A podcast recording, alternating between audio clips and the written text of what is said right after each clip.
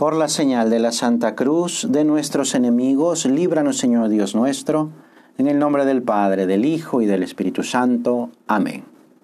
Señor mío y Dios mío, creo firmemente que estás aquí, que me ves, que me oyes. Te adoro con profunda reverencia. Te pido perdón de mis pecados y gracia para hacer con fruto este rato de oración. Madre mía Inmaculada, San José mi Padre y Señor, Ángel de mi guarda, interceded por mí. En una ocasión, la Virgen María y Jesús fueron invitados a una fiesta, concretamente a una boda. Y, dice el Evangelio, como faltó vino, la madre de Jesús le dijo, no tienen vino.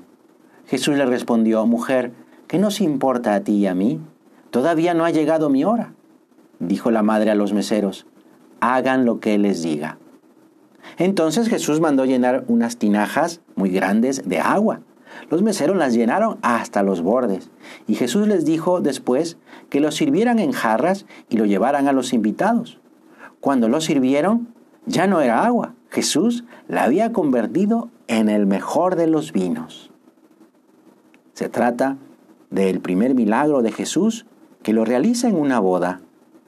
Muchos santos y muchos papas han dicho que con este milagro Jesús nos quiere enseñar que para Dios son muy importantes los matrimonios, las familias. Fíjate, la primera manifestación del poder del Hijo de Dios que se ha encarnado es precisamente en un matrimonio. Esto ya nos puede dar idea de lo importante que son para Dios las familias. He visto publicadas muchas fotos de festejos de cumpleaños y, se ven muy bien las familias reunidas con el pastel. Es muy bonito ver que no hace falta grandes montajes con muchos invitados, pero eso sí, Jesús también quiere estar presente. ¿Lo invitas a tu familia? Cuando hay una reunión familiar o una fiesta, ¿recuerdas que Jesús también quiere estar festejando en tu casa? ¿O lo invitas a sentarse a la mesa contigo cuando van a comer? Por eso es una muy buena costumbre bendecir los alimentos. Con eso, pues estamos recordando que Jesús está presente en esa reunión familiar. Y además, te voy a decir un secreto. Con Jesús presente en la hora de la comida, va a ser más fácil vivir esa pequeña mortificación, comiendo un poquito más de lo que no me gusta o un poquito menos de lo que más me gusta, ofreciendo ese sacrificio por la intención que tengas en el corazón.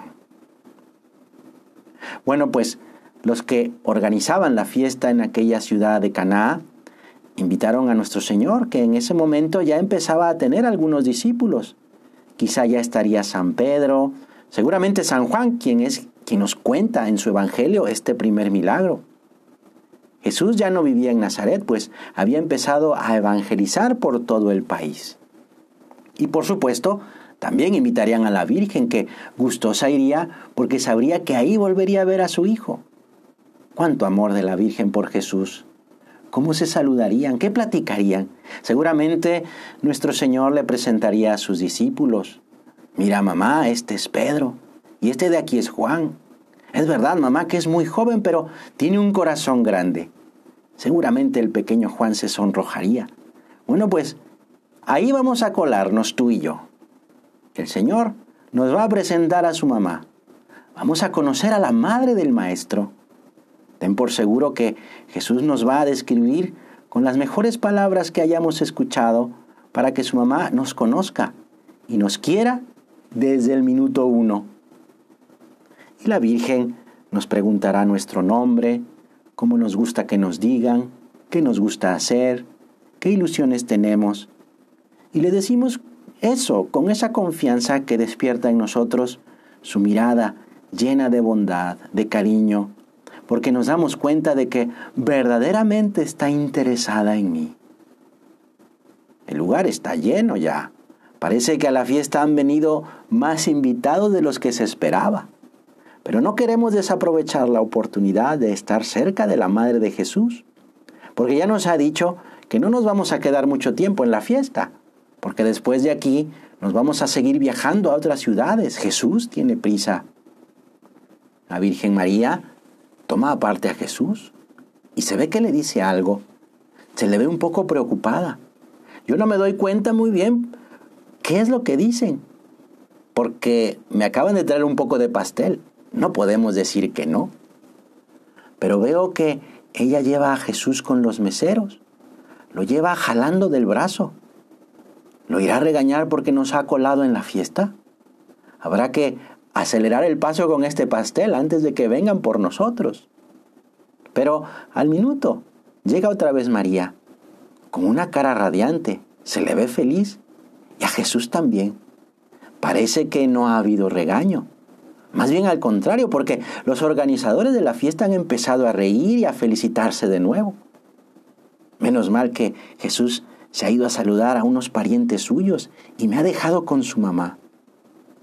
No sé por qué, pero nos ha volteado a ver y luego Jesús y su madre se han intercambiado una mirada como de complicidad y ella ha sonreído. Bueno, pero después de romper el hielo y con la seguridad de que vamos a estar otro rato en la fiesta, pues ahora es a ella, a la Virgen María, a quien vamos a llenar de preguntas porque quiero saber muchas cosas de ti, Madre mía, y de tu Hijo. ¿Qué le preguntarías a la Virgen? ¿Cuál sería tu primera pregunta?